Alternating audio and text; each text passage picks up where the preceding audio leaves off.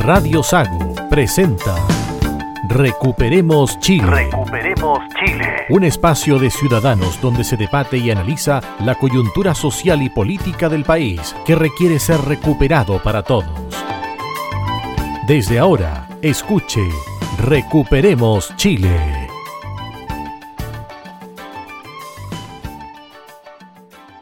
Estamos ya de regreso acá en Recuperemos Chile junto a los contertulios de hoy, Adolfo Aliaga, Marcelo Alonso, Roberto Correa. Muchachos, ¿qué tal?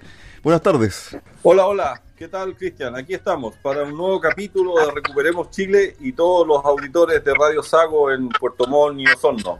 Hola, Cristian. Buenas tardes. Aquí llegando desde Maullín, corriendo para alcanzar al, al programa y un gusto de tener un, un invitado hoy día que nos va a poner al tanto de muchas cosas interesantes. Bueno, Roberto va a ser eh, el enlace entre nuestro invitado y el programa. Roberto.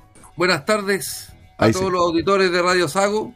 Recuperemos Chile en nuestra pasión, volver a encontrarnos, mirarnos los ojos, caminar tranquilo por las calles, querernos entre los chilenos.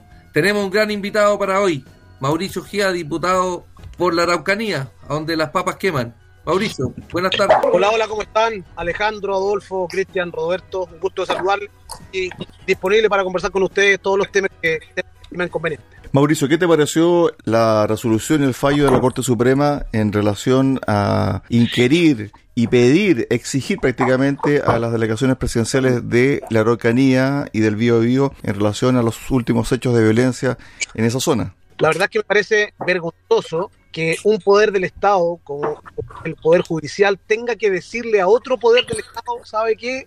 Haga la pega que le corresponde, vaya y trabaje y garantice la seguridad en las regiones del Biobío, en la región de la Araucanía. Me parece a lo menos vergonzoso y casi a un límite de fondo cuando eh, uno de los poderes del Estado no hace lo que le corresponde por ley. De verdad que es vergonzoso. Este recurso lo presentaron los empresarios, agricultores de la novena región. Sí, y hay otro fallo también que da cuenta de lo mismo, ¿ah? que, del cual no se ha comentado. No tengo en este minuto aquí en mi mano el, el, da, el dato duro exacto, pero sí existe otro fallo más eh, que da cuenta de, de lo mismo. Pero esto, junto con ser vergonzoso para mí en lo personal, también da cuenta del nivel que hoy día estamos teniendo. La jornada de ayer, las últimas horas han sido realmente catastróficas en el sur de Chile, donde prácticamente se está quemando todo, cabañas, camiones, maquinarias, automóviles, violencia en contra de las personas. Y la verdad es que vemos un gobierno que no hace absolutamente nada, pero nada, nada, nada. E incluso en la región del Biobío, la vocera de gobierno eh, da cuenta de que las estrategias que está usando el gobierno están dando y que ahora hay que esperar a tener los buenos resultados. Entonces digo, ¿qué estrategia? ¿Qué resultados? No han hecho absolutamente nada. Tenemos a un gobierno que ha romantizado la violencia desde el día uno con señales claras, eliminación de las querellas de todas las personas que eh, cayeron detenidos a propósito del estallido social levantaron todas las querellas. Al abogado que fue a la, a la, causa o a litigar respecto de los seis carabineros que intentaron matar con una bomba Molotov, el abogado no se opuso a la solicitud que hicieran para que quedara en libertad. O sea, las señales que están entregando ahora en el caso del matrimonio Lutzinger Macay, que fue asesinado brutalmente, quemados vivos, resulta que la, curiosamente hoy día Gendarmería, el comité a cargo, le entrega la salida dominical y cada tres meses, siete días libre están condenados a 18 años de cárcel por un crimen alevoso y terrible. Y resulta que no han pasado tres años y ya están saliendo dominicalmente. O sea, pocos presos tienen pocos presos tienen ese privilegio. O sea, y un preso que es capaz de asesinar y quemar vivos delitos de incendio, se configuran muchas cosas allí que tengan esta libertad. ¿Y sabes qué es lo más curioso? Que yo fui gobernador en Piñera 2 y también estuve presente como autoridad, como Ceremi, también eh, cuando ocurrió este crimen. Y la verdad es que llama la atención porque en aquella etapa el mismo comité de gendarmería dijo que no se cumplían las condiciones para que estos sujetos quedaran en libertad. Eso está claro. Pero resulta que ahora asume el nuevo gobierno y el mismo comité dice que sí cumple con las condiciones para quedar en libertad dominical y cada tres meses. Entonces yo me pregunto, ¿qué cambió? Y es lo que yo oficié directamente a Gendarmería, Ministerio de Justicia, para que me lo explicaran formalmente. ¿Qué cambió? Porque si me van a decir que es buena conducta, no, no al lugar porque ellos se encontraban en una huelga de hambre, que es un medio de presión. Entonces, por ningún lado veo cuál es eh, la respuesta lógica a que sujetos de esta calaña hoy día estén en la calle todos los días domingos. Diputado, llevamos un mes y diez días prácticamente sobre el nuevo gobierno. ¿Qué política innovadora se ha implementado, por ejemplo, en la Araucanía relacionado a hechos de violencia para prevenirlos? Dígame solamente una medida. Me encantaría poder decirle que una medida buena, pero la verdad que ninguna. Tan así y tan preocupado estoy. Yo acabo de llegar a la región de la Araucanía ahora, porque mañana me voy a dirigir a la delegación presidencial, voy a citar una conferencia de prensa, paralelamente estoy enviándole un oficio al delegado de la región de la Araucanía. Eh, no sé si ustedes lo escucharon, los agricultores de la provincia de Mayeco, acá en la región de la Araucanía, pidieron una audiencia por ley del lobby al delegado presidencial de la Araucanía. ¿No los atendió? No los atendió, no los recibió y los puso ahí a conversar con su jefe de gabinete. ¿Ya? Jefe de gabinete, que dicho sea de paso, ha sido candidato a constituyente, a diputado, está ahí como premio de consuelo y que además es un activista, ha participado en todo lo que tiene que ver con reivindicación o recuperación territorial, como ellos le llaman, para que ustedes tengan el perfil del jefe de gabinete del delegado presidencial. Entonces no lo recibe, los hace juntarse con el jefe de gabinete. Y dentro de la conversación con los agricultores, le plantea, mire, ¿saben qué? La solución aquí para encontrar la paz a este conflicto es que tienen que ceder. Los agricultores se miran extrañados, porque yo conversé con ellos, y dicen, ¿y, y en qué tenemos que ceder? Tienen que ceder en tierras. Entonces, perdóname si el representante del delegado presidencial, representante del presidente de la República, le dice que los agricultores tienen que ceder en sus tierras para encontrar la paz. O sea, es la, discúlpeme la, el chilenismo, pero es la cueca en pelota. Eso En pelota, no puede ser. sí. Mañana voy a ir personalmente, porque no lo hago solo por la prensa, a pedirle que renuncie ese funcionario de Estado. No es posible y me parece gravísimo. ¿Eso está confirmado? ¿Ya está corroborado? Mira, hoy día tuvo una conferencia de prensa el delegado y los periodistas, colegas, le preguntaron si eso era efectivo o no. Se fue por la rama el delegado completamente. Le preguntaron si su jefe de gabinete había participado en reivindicación o recuperación territorial. Tampoco lo contestó. Entonces, aquí tenemos dos opciones. El delegado presidencial va a tener que decir que los agricultores mintieron o que efectivamente es realidad lo que manifestó su jefe de gabinete. No hay más opciones, no hay medias tintas. Entonces, lo que yo voy a exigir mañana, tanto por escrito, por las facultades que tengo como diputado, que me respondan. ¿Fue efectivamente lo que dijo su jefe de gabinete? Y si es así, tiene que irse, pero en el acto. Y si no, vamos a tener que solucionar este tema porque estarán diciendo que los agricultores mintieron, cosa que yo no creo, son personas serias, responsables, eh, los conozco personalmente. Así es que no creo que eh, ellos van a estar con este tipo de, de cosas. Marcelo. Mauricio, Mauricio, de lo que estás comentando, lamento decir que casi no me extraña, lamentablemente. Pero me me quedo con una primera conclusión que me preocupa, sí, que es ya empezamos en Chile con un conflicto entre los poderes del Estado. Sí. Ya, eso eh, no, no es menor. Eh, Normalmente, eh, o debería el país trabajar en forma coordinada con sus tres poderes para sacar el, el país adelante y, y seguir creciendo. Y ya tenemos un conflicto que por lo que tú estás dando en detalle no es menor. Sí, es grave. Es grave, exactamente, es grave. Esperar entonces para, si llevamos un mes de- de- del nuevo gobierno, ¿qué cabe esperar para los próximos meses? ¿Cómo Mira, ves tú esa situación? Les voy a compartir con ustedes una, una exclusiva. Yo no sé si ustedes escucharon respecto de un proyecto de resolución que presenté en el Congreso, porque vemos que esto viene ya hace tres décadas dándose en la región de la Araucanía y en definitiva se ha hablado, se ha hablado, se ha hablado, pero no hay acciones concretas y reales. Entonces, ¿qué es lo que hice? Presenté este proyecto en el Congreso la semana pasada para que el gobierno de Chile declare a la CAM, a la Huaychana Ucamapu y a todas las ORT que se adjudican atentados incendiarios sean declarados como organizaciones terroristas. Y no solamente en Chile, porque a través de este proyecto de resolución yo le pido al presidente de la República que haga la gestión a través de la Cancillería para que la oficina de contraterrorismo de Estados Unidos y a su vez la Unión Europea también declaren como organizaciones terroristas a estas mismas organizaciones que les acabo de describir. Ahora ustedes me preguntarán, ¿qué significa esto más que palabras, como ya lo hemos escuchado durante mucho tiempo? Son cosas concretas. Cuando la Oficina de Contraterrorismo de Estados Unidos y la Unión Europea declaran como organizaciones terroristas, se da el primer fenómeno. Identifican con fotografía, con nombre a los integrantes de la agrupación. Por lo tanto, hay un trabajo ya de inteligencia por parte de aquellos países. En segundo lugar, se congelan activos. Y esto es muy importante, que en buen chileno es congelarle las lucas. ¿Por qué?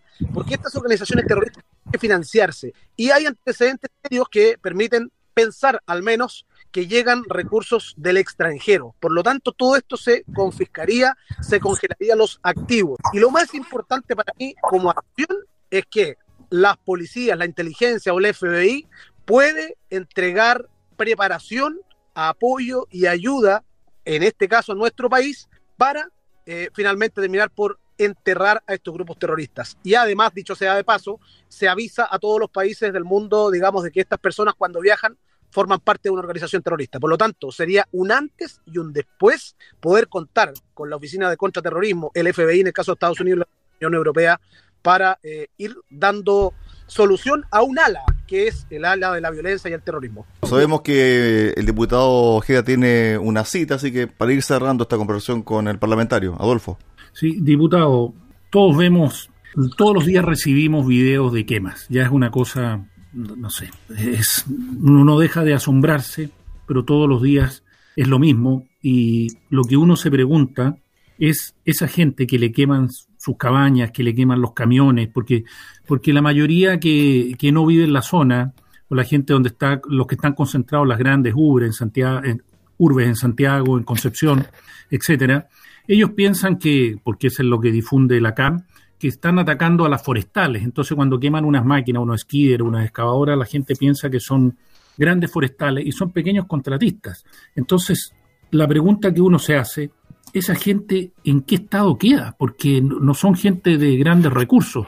Y cuando, cuando el gobierno dice estamos conversando, yo me pregunto que mientras ellos demoran en conversar y quieren llegar al diálogo, le siguen quemando las propiedades y sus bienes a gente de esfuerzo y de trabajo. Y eso que anda total indefección, porque las compañías de seguro no aseguran nada en esa zona, nada, sí. contra estos terroristas. Mira, Adolfo, eh, hace un rato atrás eh, comentaba con otra radio exactamente lo mismo que tú estás planteando. La CAM y todas estas organizaciones eh, las llaman acciones de sabotaje en contra de finalmente los poderosos. Pero lo que no entienden, porque no les cabe en la cabeza, es que efectivamente son pequeños emprendedores. Para que todos tengan claro, las empresas forestales en Chile no tienen absolutamente nada a su nombre más que el terreno y evidentemente los árboles que allí cosechan. Ni las camionetas, ni los camiones, ni las maquinarias son propiedad de las forestales. Todo lo externalizan exactamente por lo mismo, porque no existe ninguna compañía de seguros que eh, asegure, valga la redundancia, las propiedades porque saben perfectamente que están expuestos a ser quemados y no es un buen negocio, tema aparte hay que, hay, que legislar al, respecto. Pero la CAM finalmente está destruyendo familias, familias no mapuche, familias mapuche, está quitando trabajo, empleo, porque se pierde y no vuelven a recuperarse. Y eso no lo han entendido. El daño que están haciendo es gigantesco, eso es maldad pura.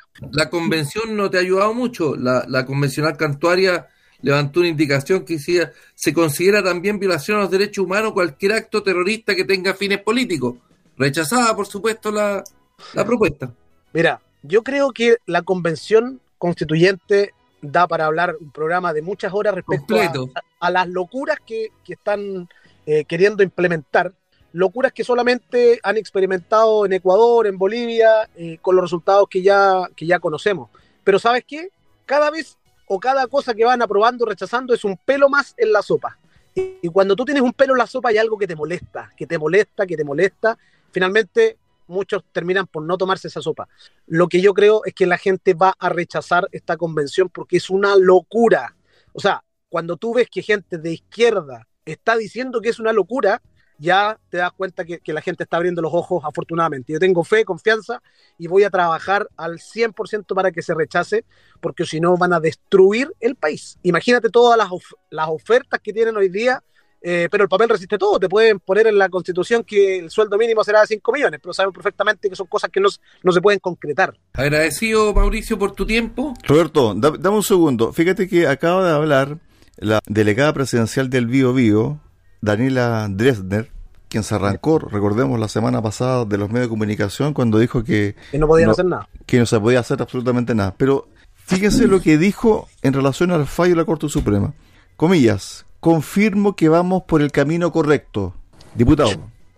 Bueno, me imagino que alineado, intentando salvar lo que declaraba la vocería de gobierno en la región de Biobío, imagino que en esa línea. Eh, pero no, sé cuál es, cuál es esa estrategia. De paso, la ministra Isquia cuando la citamos a la Cámara para que nos explicara todo lo que sucede en la zona sur, le hemos mandado oficios desde la Cámara, desde el Congreso también, para que nos entregue de manera reservada, privada, cuál es el plan de acción de seguridad y no pasa absolutamente nada. Entonces hoy día, si tú me preguntas, y, de verdad esto duele, porque cuando tú quieres tu país y quieres que te vaya bien, aquí no hay diferencias políticas. A mí no me interesa que le vaya mal al gobierno de Boric, me interesa que le vaya bien, porque eso significa que le va bien a Chile. Pero veo que están dando palos de ciego y lamentablemente son personas que no están preparadas para la administración pública, no tienen experiencia y como ya lo he dicho en muchas oportunidades, lamentablemente están haciendo la práctica en el gobierno y esto corre desde el presidente de la República, que está más preocupado de demostrar que su relación amorosa con Irina es real y es verdadera, con un beso en la moneda, en vez de estar donde la gente está sufriendo, lo está pasando mal. Desaparece de acción completamente para estar blindado, luego desaparece su ministro del Interior, que nadie sabe dónde está o en qué está. Entonces, realmente están dando palos de ciego y son aprendices. Y esto es lamentable. No es lo que yo quiero para Chile. Y eso creo Diputado, que esto no es un tema de izquierdas y derechas. Diputado, ¿cuánto tiempo le va a dar el Congreso o la oposición a la ministra Siches? La ministra Siches ha cometido tantos errores que son gravísimos que nosotros como bancada del Partido Republicano ya presentamos la solicitud para eh, la interpelación en el Congreso. La ingresamos, pero necesitamos firmas de, otra, de otros partidos políticos, en definitiva, de otros diputados. Y aquí un llamado a la solidaridad seguramente ahí en Osorno, Puerto Montt, tienen ustedes representantes de partidos que son de centro derecha. No han querido firmar para apelar constitucionalmente, apelar, perdón, a la, a la ministra Isquesiches. Nosotros ya la presentamos. Tenemos 15 eh, firmas. Se necesitan 23, si mal no recuerdo. Tengo que, asegurarme bien en ese dato. Pero lo concreto es que no han querido firmar el resto de las bancadas. Entonces, ¿qué? ¿Y, ¿Y por qué? Si tú me preguntas a mí, porque no se les ocurre a ellos y por eso no quieren firmar.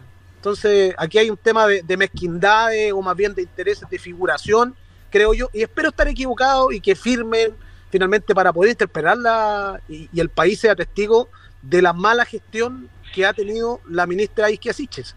El plan este de, de, decretar o formalizar a la organización CAMP como organización terrorista y todas las consecuencias que tú indicaste, ¿tú crees que eso pueda funcionar y llegar a buen puerto? Eh, la primera parte de la pregunta. Y la segunda, Chile y sus policías estamos preparados para enfrentar una situación así? Respecto de lo primero, voy a luchar con uñas, dientes y con todo lo que tenga para que esto sea así y se realice.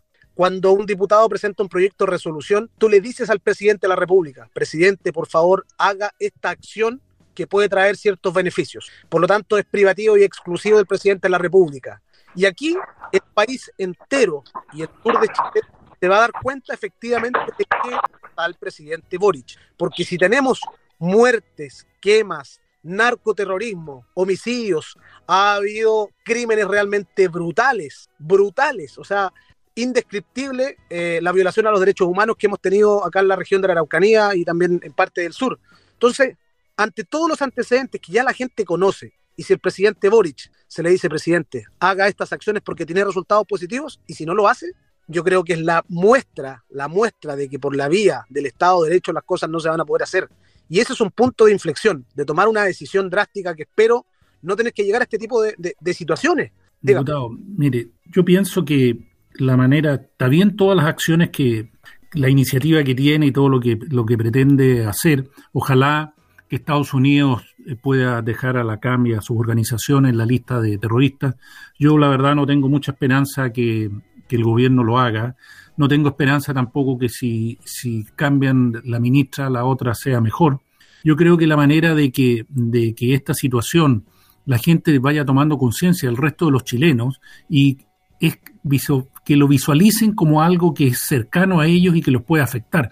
Porque para la mayoría de Chile lo que pasa en la Araucanía es como ver la guerra a Ucrania. Es una noticia un minuto, uno dice la mayoría, chuta, qué terrible lo que está pasando, bueno, y mañana vamos al mall y seguimos con la vida normal. Y no saben que son compatriotas chilenos que pagan impuestos, que pagan sus contribuciones, que se han sacado la mugre trabajando y que le están quemando y lo están destruyendo. Si lo que quiere la CAM es que los chilenos abandonen la zona y ellos tomar control por abandono. absolutamente. Y eso, va a ir ampliándose porque ya en la zona de Mafil también hay una toma de un agricultor que conozco, que le tomaron y tuvieron que cosechar con carabinero y tienen tomado el campo, entonces esto no pasa solo en, en la octava y la novena, esto va a ir avanzando. Sí. Ahora, yo debo decir y reconocerle a ustedes, lo he dicho siempre, la gente en el sur, los agricultores son mucho más unidos que acá. Cuando pasa algo allá, inmediatamente van todos al lugar. Hay más solidaridad y eso yo creo que ha Yes. evitado de cierta manera que hoy día este cáncer se haya ramificado con más fuerza hacia el sur. Eso es un detalle no menor. Mauricio, agradecido, sé que estás con una reunión pendiente, agradecidos por tu tiempo y siempre con, invitado a este programa para que podamos entre todos recuperar Chile. Feliz de compartir con ustedes. Un Muchas abrazo. gracias. Sí. Mauricio, Mauricio, muchas gracias por, eh, por estar con nuestro programa y realmente nos gustaría tenerte en una segunda oportunidad. Creo que mm, hablar con un diputado que está con esa camiseta por un Chile como queremos eh, vale la pena escucharlo y apoyarte en, en lo que tú en lo que tú estés eh, iniciando o mostrando como iniciativas en el Congreso. Muchas gracias. Encantado cuando ustedes gusten y para eso estoy, para defender a mi país. A eso volvimos, me había retirado de la política, pero viendo todo lo que ha sucedido, no puedo ser un cobarde y voy a luchar con todo y al precio que sea, al costo Eso. que Éxito. Recuperemos Chile. Un abrazo grande. Chao. Muchas gracias. Chao, chao. Yo quiero mencionar a los auditores nuestro Twitter, Recuperemos CH, arroba Recuperemos CH para que Perfecto. nos hagan los comentarios que quieran al respecto, qué les parece el programa, sugerencias o críticas también, si no todo el mundo le, le puede gustar. Nos interesa saber cómo lo están recibiendo. Bueno, yo creo, Roberto, de que la situación en la macrozona sur, especialmente en la Araucanía y en el Biobío, se ha recrudecido violentamente, fuertemente, y yo no sé si va a tener piso la ministra Siches para aguantar este vendaval de violencia que se está viviendo. No sé si va a aguantar hasta fines de abril o comienzos de mayo. Bueno, la, ministra ya aparentemente ha dejado el diálogo de lado como ella lo quería, como no lo pudo hacer en su primera visita. Afortunadamente compró 34 camionetas blindadas, va a comprar mil millones para usar drones y va a crear un nuevo sistema de inteligencia en el Estado. Es lo que anunció por la prensa la ministra para combatir la violencia en la Araucanía. Espero que no sean solo objetos materiales y tenga una, una- un respaldo detrás de la policía. Pero Roberto, ¿de qué sirven vehículos blindados? Claro, los carabineros van a ir resguardados y seguros, pero ¿qué? ¿Para que tiren al blanco? Es como quien le tiraba los patitos en, en, en los juegos. Si está bien todos los medios, los vehículos, los drones, pero de- esos son para protegerse, para tener labor de inteligencia, pero después hay que actuar. O sea, hay que tomar las acciones correspondientes a la gente que está fuera de la ley y mantenerla a resguardo, que es lo que lo normal que se hace con cualquier delincuente o terrorista. Si no, todo lo que gaste la ministra, los mil millones en drones, los que traigan, no sé, 400 vehículos blindados, al final, ¿qué quiere copar la zona? Si lo que tienen que hacer es dejar de actuar a las policías también. Mu- mucha razón tiene Alonso. Yo el domingo pasado viajé de Temuco a Puerto Varas por tierra y traje a un carabinero que esperaba su locomoción. Me decía que a ellos los mandaban a custodiar fundos o campos eh, con una escopeta y su pistola de servicio y se enfrentaban a tipos que tenían armamento mayor, armamento de guerra. Si bien decía para nosotros es bueno porque nos ganamos un viático, estamos realmente eh, arriesgando nuestra vida. Son las palabras de un carabinero que traje en la carretera hacia desde, a la salida de Temuco. Marcelo, ahora, con respecto al tema político, claro, evidentemente que hay un accionar distinto luego de los desaires que le hicieron, entre comillas, a la ministra del Interior y a su subsecretario, pero en definitiva aquí queda en el aire la figura y el rol de la ministra, porque en definitiva, y lo hemos comentado en estos más de 25 minutos que llevamos del primer bloque sobre la violencia y sobre cómo ésta se ha recrudecido fuertemente y donde cabe esperar de que el gobierno presente las querellas respectivas, porque eso da pie a que hay una nueva forma de enfrentar luego de que se llegó a este fracaso de diálogo, porque en el fondo, si tú no te querellas, es decir, estás inmóvil. Por último, un saludo a la bandera, sería necesario, ¿no, Marcelo? Absolutamente, pero como dije hace ya varios programas atrás, yo no tengo mucha confianza eh, en, el, en el sistema que está queriendo implementar el gobierno a través de sus diálogos. Lo que sí tengo mucha confianza en nuestros políticos que son absolutamente, no sé, magos para sobrevivir a cualquier circunstancia, y lo digo de forma negativa. Se escapan a ellos algunos, por supuesto, pero pero por, eh, por ejemplo lo que decía el, diputado que nos acompañaba recién en el programa, a quien le doy las gracias, eh, las iniciativas son excelentes, pero no van a tener el respaldo, creo yo, y no van a lograr llegar a puerto. Ojalá me equivoque, ojalá me equivoque. El gobierno está absolutamente eh, inmovilizado y su teoría del diálogo ya quedó demostrado dos veces con la visita de la ministra Siches a la región de la Araucanía y después de su subsecretario, que tuvieron que salir, entre comillas, entre comillas, arrancando del sistema. Aquí se necesita otro, otro nivel de, acción, otro nivel de compromiso y no lo veo en el gobierno. Llevamos treinta y tantos días de gobierno y el tema el tema no da, no sé, no lo veo, no lo veo. Yo, creo, Marcelo, que, que, es más que, que es más que inmovilización, ¿ah? o sea, el gobierno no cree en tomar la fuerza porque la verdad que la única manera de poder frenar a la CAM es por medio de la fuerza. Si ellos lo han dicho que no van a no van a dejar de tener las acciones que tienen a menos que le cedan todo lo que todo lo que quieren, libertad a los presos que ellos llaman políticos mapuches, que le dejen todas las tierras, que se vayan las forestales, etcétera, etcétera. Entonces, esos son los términos que ellos ponen para, para llegar a un fin de la violencia, y eso es ceder soberanía a terroristas, y la única manera de frenarlo es tomar las acciones que la ley permite, pero el gobierno no está en eso, porque se, si toma acciones, obviamente, eh, hacer una tortilla hay que romper huevo,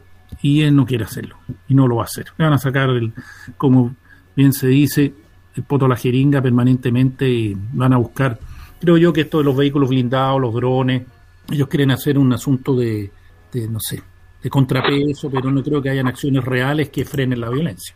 Mientras tanto, los compatriotas nuestros van a seguir sufriendo y arruinarse, arruinándose. Roberto, para el cierre, yo creo que dentro de la conversación que se sostuvo con el diputado Ojeda, lo más importante, llamativo y además también muy, muy grave es esta acusación hacia el jefe de gabinete del delegado presidencial en la Araucanía, donde se lo tilda de ser partícipe, antes de que asumiera este cargo, de reivindicaciones de tierra y además también que le habría dicho a un grupo de agricultores que la mejor forma de pacificar la zona es que ellos se dieran terreno. Roberto, para el cierre del primer bloque. Bueno, yo les creo a los agricultores de la multigremial de la Araucanía. No creo que estén faltando la verdad. Y, y, es gravísimo que le dice, oye, todos tenemos que ceder, le dice. ¿Pero ceder qué? Tierra. Ese el Estado de Derecho murió aquí.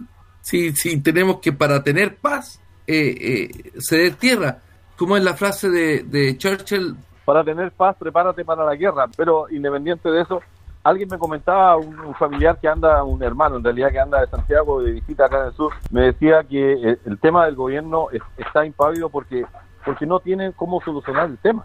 No, no, no hay herramientas. Y, alguien más conocido todavía dijo por ahí que este es un gobierno lleno de, alumnos en práctica. Y lamentablemente estamos confirmando por los hechos que, que así parece ser. Ojalá prospere una, una acción concreta al respecto, pero no veo por dónde tengan, entre comillas, la fortaleza y la convicción para hacer algo que, les va a costar votos o un costo político. Costo político por lo demás que su inacción hoy día ya les está costando bastante, ya están sobre el 50% de desaprobación a menos de 30 días. Exacto. Es importante. Pausa acá en Recuperemos eh, Chile y volvemos con un segundo bloque, pero totalmente recargado hacia la convención. Hay cosas que se aprobaron. Llevamos, le digo inmediatamente, la cantidad de normas aprobadas. Aquí la tengo frente al computador. 260 creo. Para ser exacto, Roberto, vamos inmediatamente. 261. ¿Y Esas son las normas que se han aprobado hasta el momento. Creo que tiene 164. Sí. Así que, bueno, hay que tener paciencia para leer detenidamente lo que está pasando en la convención. Pausa y regresamos acá en Recuperemos Chile.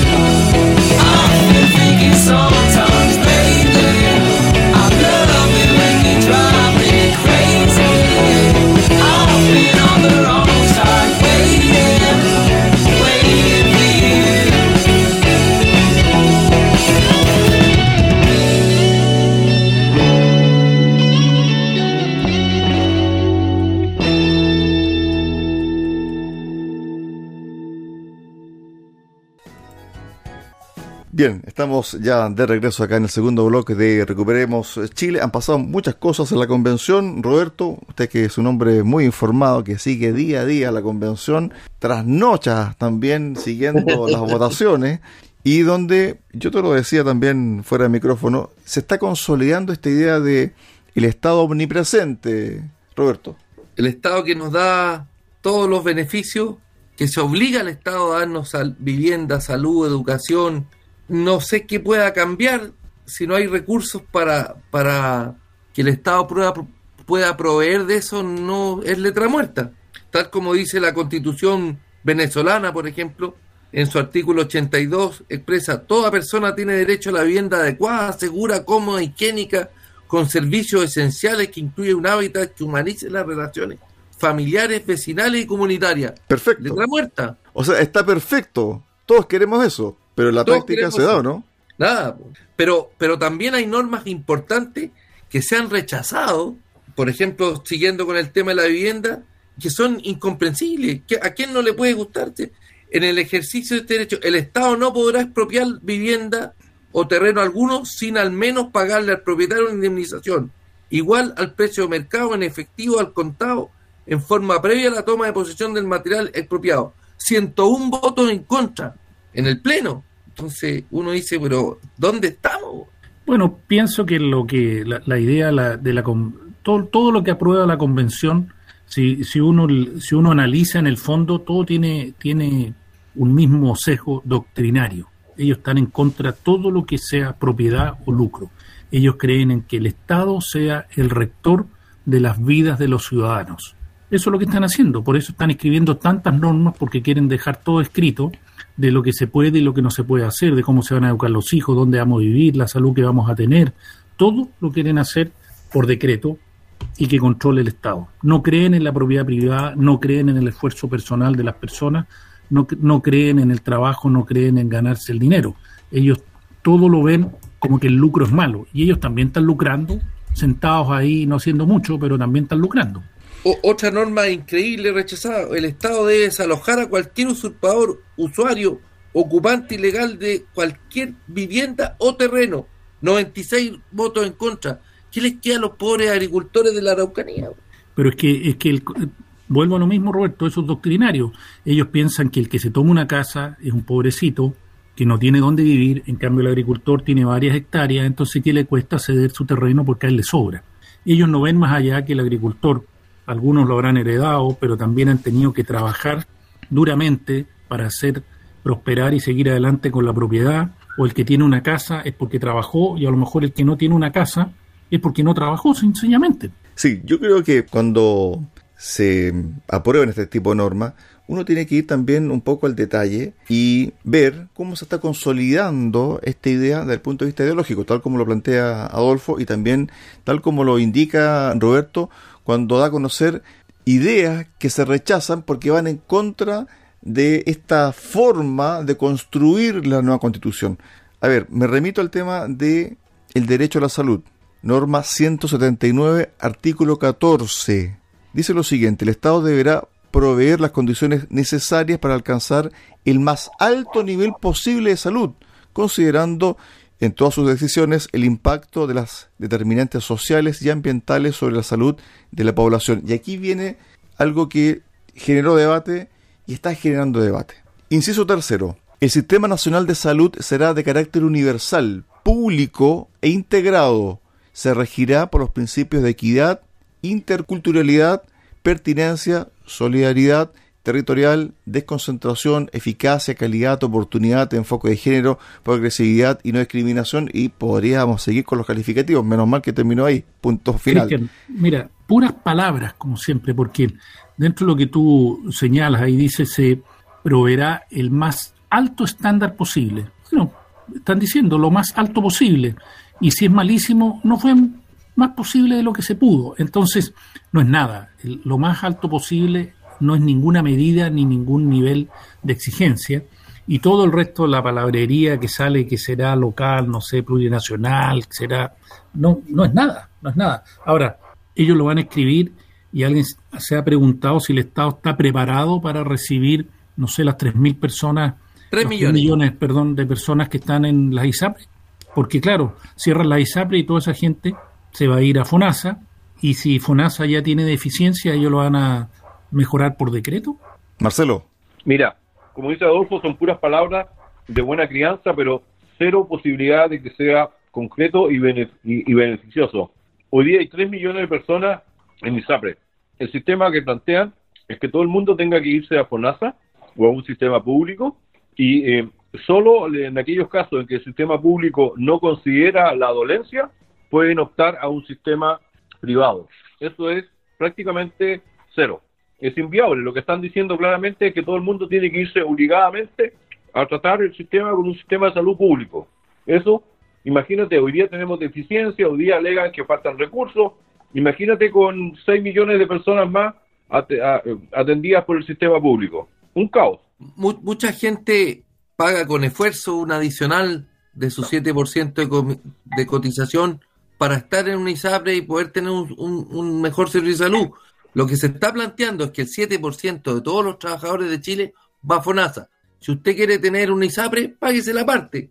Pero la gente no va a poder pagar el ISAPRE sin considerar este aporte del 7% de su sueldo. Entonces lo que quieren con bailes y, y, algarabía celebraron el fin de las ISAPRE. Yo no soy un defensor de las ISAPRE, creo que tienen mucha anomalía y han sido abusadoras, pero tenemos que darle a la gente, a, lo- a los ciudadanos, la oportunidad de, elegir.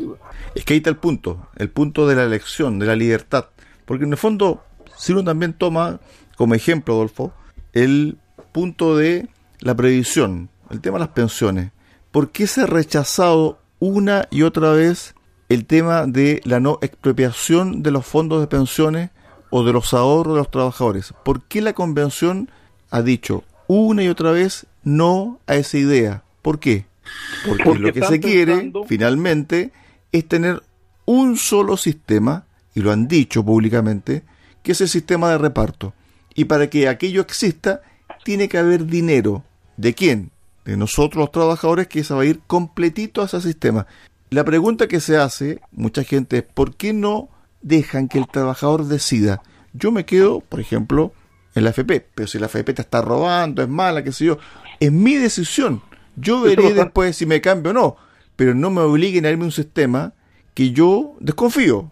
Doña Michelle planteó el tema de la una FP estatal. Yo creo que no es mala idea. La gente que quiera irse a una FP FP estatal y confía en, en que los políticos de turno, que son los administradores del Estado, lo van a hacer mejor, fantástico. Hay que darle la libertad, la opción. Ellos que, ellos que siempre hablan de la libertad, efectivamente, Roberto, ellos no quieren que uno decida.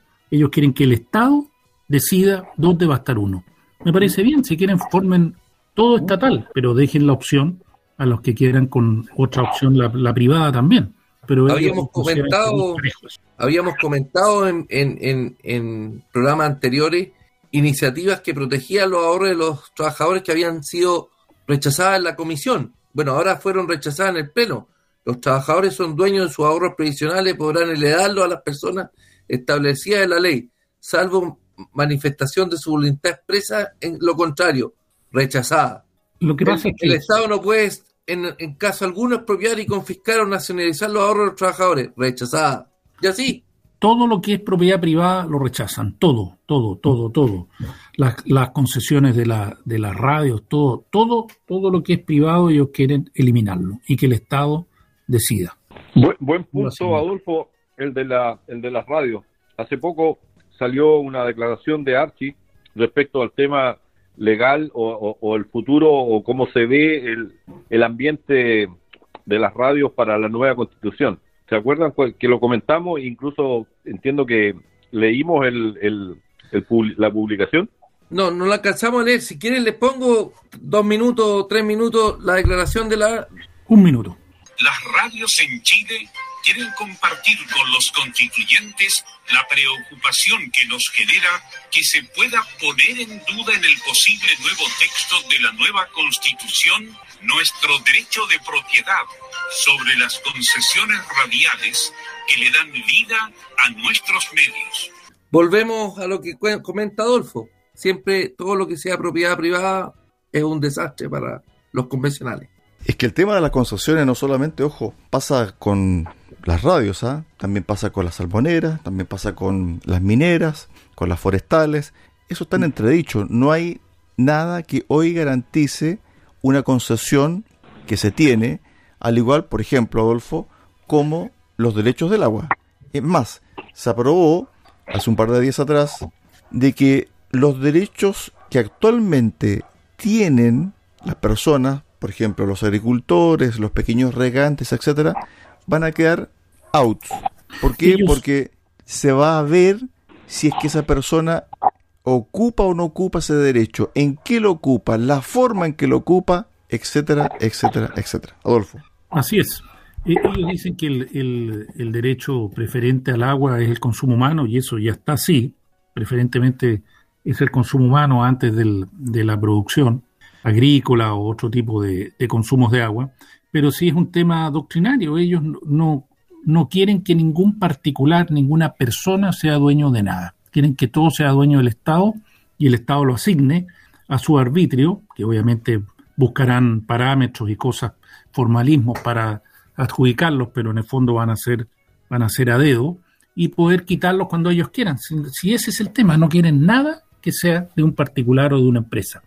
Asignen también las viviendas, que son propiedad inmobiliaria popular, que está en el programa de don Gabriel Boric. A ver, sobre este tema, artículo 12, norma 187.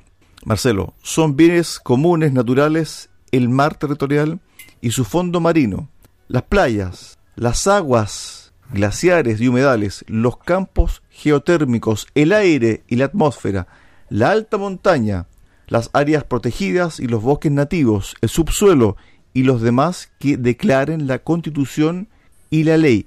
Y esto evidentemente trajo repercusión en los agricultores y también en los regantes. Ojo, entre estos bienes son inapropiables el agua en todos sus estados y el aire, los reconocidos por el derecho internacional y los que la constitución o las leyes declaren como tales. Esto ya está en el borrador de la constitución. Marcelo. Bueno, mientras Marcelo, Marcelo vuelve con nosotros. Ahí está. Lo, lo que tú has leído, Cristian, denota lo mismo. O sea, todo uno no va a ser dueño de nada, ningún particular va a tener propiedad sobre ninguna de las cosas, porque nombran todo. Oye, esta conversión está en una burbuja totalmente aislada de los problemas de la gente. Aquí tengo una encuesta que hicieron sobre de percepción sobre los principales problemas del país. ¿Cuáles son los tres principales problemas que de Chile en estos momentos? Le preguntan a la gente de la calle. Delincuencia, inflación, inmigración, salud, narcotráfico, sueldo, economía. En el lugar veintitantos están la relación de los pueblos originarios. Estos tipos viven en una burbuja. ¿Cuáles son los tres primeros, Roberto? Más. Delincuencia, inflación y migración. Las tres preocupaciones por lejos de, de la gente en Chile. Ahora, si tú miras la misma, la misma encuesta, tú ves que terrorismo está bastante abajo también. Y pienso que eso es, se debe Aquí, como la prensa cuando informa los ataques incendiarios, las quemas, las tomas de terreno, habla de como delincuentes o personas, nunca usa la palabra terrorista, entonces la gente asocia todo eso de las quemas como un acto delictual común y corriente. Claro. Aislado. Marcelo, ahora sí. Sí, oye, sí, lo que pasa es que me quedé hablando, pero estaba muteado, así que me, me, traicionó la tecnología. Pero, oye, les quería comentar un tema. Eh, en, la, en, la, en la constituyente, como decía Adolfo, están en una burbuja y me puse a mirar un poco quiénes son nuestros constituyentes, nuestros 50 y 155 o 154 más uno, dejando fuera a un personaje. Nuestro amigo Bade. Nuestro amigo Bade que, que ahora reclama que, el gobierno está engañando a la gente. Parece un chiste. Pero hay 42 constituyentes que no tienen cuarto medio. Hay 62 constituyentes, o 63 tal vez, que son abogados tenemos dueñas de casa con el mayor respeto, pero de preparación para hacer una constitución no, no, la deberían tener. Tenemos dos buzos, un agrónomo, dos veterinarios. Me parece que, que elegimos mal de un principio y no se puede esperar mucho de un sistema donde no existe una preparación para hacer una constitución. Así que lo que estamos teniendo es lo que es lo que elegimos nomás como país.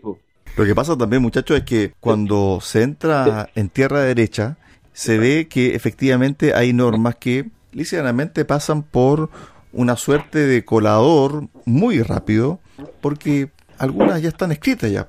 Si básicamente cuando uno hace esta comparación, Adolfo, entre la constitución que se está armando de Bolivia, Ecuador, Venezuela, hay cosas que se asemejan y cambia la redacción, algunas palabras, se usan algunos sinónimos y ya está, está listo el articulado, está lista la norma. Y en el fondo uno dice, bueno, esto está preparado, esto realmente hubo un debate previo, porque para que se llegase a esto, efectivamente, tendría que haber habido mucho más tiempo que 12 meses. Yo creo que aquí, evidentemente, pescaron los ejemplos que hay en Latinoamérica y los plasmaron de acuerdo a la realidad chilena y también un poco lo amononaron, ¿o no, Adolfo? Sí, sí, bueno, uno no tiene hechos concretos que, que uno pueda afirmar que esta constitución o la tenían ya media cocinada o la están copiando de otra, pero la verdad que se parece bastante a las de otros países. Roberto no que se ha informado bastante al, respecto con esto de la plurinacionalidad. Eh, bueno, entonces... El, asesor de doña Elisa Loncón, don Rudy López González, es un, un, un hombre extranjero, alabado por don Evo Morales, cuya madre fue embajadora de Bolivia en Venezuela, tipo totalmente ilógico, asesor de Elisa Loncón. No es casualidad que Elisa Loncón, cuando asume, cuando estaba, ¿no es cierto?, la señora en la primera sesión, levanta la bandera y dice esta va a ser una constitución plurinacional se le ocurrió en ese momento, está, todo arreglado. Sí, efectivamente, no es casualidad. Adolfo, ¿viste el proyecto que mandó el gobierno para cambiar la actual constitución y garantizar la propiedad de los fondos de pensión en una reglín para que le aprobaran su quinto retiro, que no se lo aprobaron? Tampoco aprobaron el, el, el proyecto del ministro Marcel. Entonces ahora que se había comprometido a darle urgencia a este programa, le dio urgencia menor ya tiene 30 días para ser estudiado, se está diluyendo el tema. Roberto, pero ahí tú ves que el gobierno está en concomitancia con la constituyente, porque en el fondo esta presentación de proyecto para que se resguarden los ahorros de los trabajadores no es más que un artificio, ¿cierto?, para dejar contento a muchas personas, importante, incluso transversal, porque esto no ha sido aprobado en el pleno de la convención. Esto de que los fondos son inexpropiables. Eso no ha pasado en la convención. ¿Qué es lo que hizo el gobierno? Salió con un as bajo la manga diciendo, ¿saben qué? Nosotros vamos a apoyar o presentar un proyecto para que esos recursos sean inexpropiables, pero en la actual constitución, me parece un chiste de mal gusto, Adolfo. ¿ah? Sí, claro, porque, mira, eh, ellos saben, como, como las encuestas han ido bajando y la gente quiere que la plata que ha ahorrado sean, sean de ellos. Entonces, es simple, sacan un proyecto de inexpropiabilidad de los fondos de pensiones, pero después cuando, si se aprueba la constitución que está, que está escribiendo la constituyente, lo que se apruebe ahora queda absolutamente desechado y vale lo nuevo. Entonces pueden expropiar los fondos. Es algo meramente un volador de luces para ganar tiempo, nada más.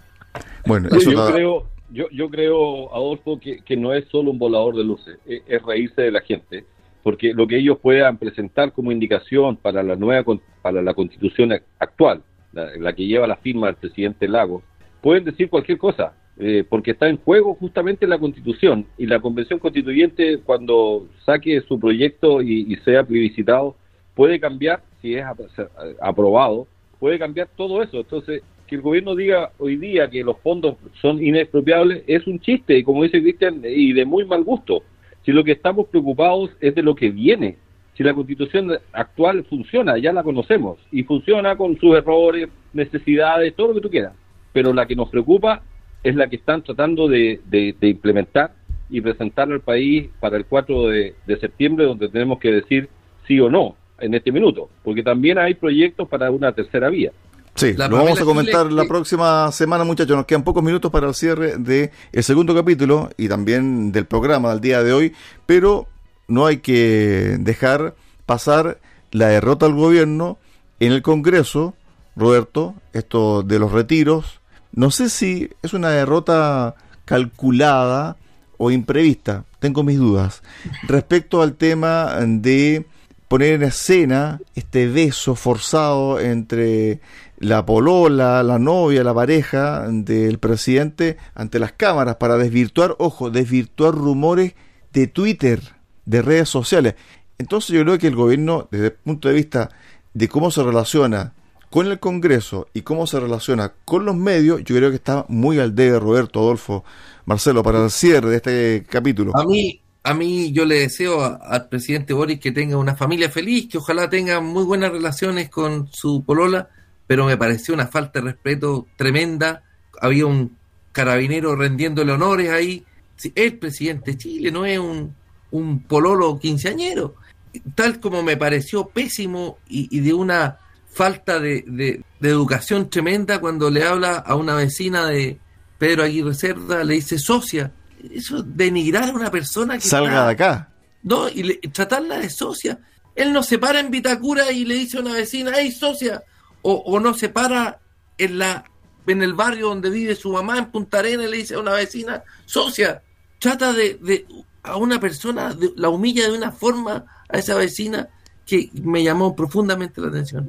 Adolfo, para el cierre. Yo, sí, yo, yo pienso que referente al, al beso que se da con, con su polola ahí en, frente al palacio cuando está ingresando frente a la guardia, no es importante. O sea, me preocupa que el presidente de Chile, el presidente que debiera regir los destinos de todos nosotros, dar las directrices, ande preocupado de esas cosas menores. Él debería preocuparse de gobernar y no preocuparse de lo que diga Twitter de la relación que tiene él. A mí particularmente me da lo mismo si tiene una buena o una mala relación con su bolola o si la termina o si la sigue. Creo que no es lo importante preocuparse de esas cosas, sino que cómo gobierna y cómo dirige el país y la verdad que yo creo que se le perdió el bastón de mando, o sea, o no lo encontró nunca. Pero la falta de respeto con el jefe de la guardia que le está rindiendo honores. Sí, sí, pero... Bueno, no es importante. Marcelo. Estamos de acuerdo. Oye, yo me, reía un poco por lo que decía Adolfo, que, se le perdió el bastón de mando. La, verdad que parece que no lo encontró. Honestamente creo que no lo encontró. Y yo quisiera dar en las palabras de cierre o, dejar eh, en el aire una pregunta para todos los que nos escuchan y nos puedan comunicar de alguna manera a través de Twitter o, o, a través del correo electrónico. Eh, ¿Qué piensan que, van a, que va a pasar con nuestros fondos de pensión? ¿Cómo ve eh, el, ciudadano de a pie, como dicen, que va a pasar con nuestro fondo de pensión que tenemos 170 y tantos mil millones de dólares que están ahí, entre comillas, aposados y moviendo la economía del país? Eh, quiero recordar que en Argentina, cuando se hizo la expropiación de estos fondos, eran 30 mil millones solamente. En Chile hay 174 mil, si mal no me falla la memoria, y están ahí aposados. Y yo eh, los invito a pensar y proyectarse y que nos digan qué creen que va a pasar con eso. En nuestro Twitter pueden hacer sus comentarios los, los que nos están escuchando. Arroba recuperemos CH. Ese es nuestro Twitter para que hagan sus comentarios al respecto. Y la pregunta que deja lanzada Marcelo. Siempre la esperanza que tengo yo en este programa Recuperemos Chile es que el futuro de Chile no lo tienen los convencionales, lo tiene cada auditor, cada chileno, quien con calma va a decidir el futuro de Chile. Estuvimos con Adolfo Aliaga, Marcelo Alonso, Roberto Correa en el día de hoy. Además, también en el primer bloque estuvimos con el diputado Mauricio Ojeda, conversando, analizando sobre la realidad de la macrozona sur, violencia desatada los últimos días, la inoperancia del gobierno, porque hay que decirlo, que dejó en evidencia la misma Corte Suprema con su fallo, diciéndole, por favor, háganse cargo de esta situación. El Poder Judicial le está diciendo al Poder Ejecutivo, sobre la violencia y sobre la poca diligencia que ha tenido el Estado. Y el segundo bloque fue, lisianamente, para conversar sobre las normas que se están aprobando en la convención y donde claramente hay un hecho, o dos hechos, o tres mejor, clarísimos, súper claro, que tiene que ver con la omnipresencia del Estado, el Estado gestor, el Estado dador, etcétera, y no se sabe qué va a pasar con nuestros fondos previsionales y no se sabe qué va a pasar también con las ISAPRES y el sistema de salud privado. No se sabe. No se sabe absolutamente nada. Esas son normas que supuestamente se van a tratar la próxima semana. Queda poco tiempo. Porque después viene el periodo de armonización. Muchachos, nos agarró el tiempo. Nos pasamos un poquito de la hora acá en Recuperemos Chile. Hasta la próxima semana. Ok, chao Cristian. Muchas gracias. Chao, chao. Usted, amigo editor, muchas gracias por su tremenda sintonía y nos reencontramos el próximo viernes acá en Recuperemos Chile en el 96.5 FM en Puerto Montt y en el 94.5 FM en Osorno. Chao, buenas tardes. Radio Sago presentó Recuperemos Chile. Recuperemos Chile. Una hora de debate y análisis sobre el presente y futuro del país que los ciudadanos quieren recuperar. Recuperemos Chile. Vuelve el próximo viernes acá en Radio Sago.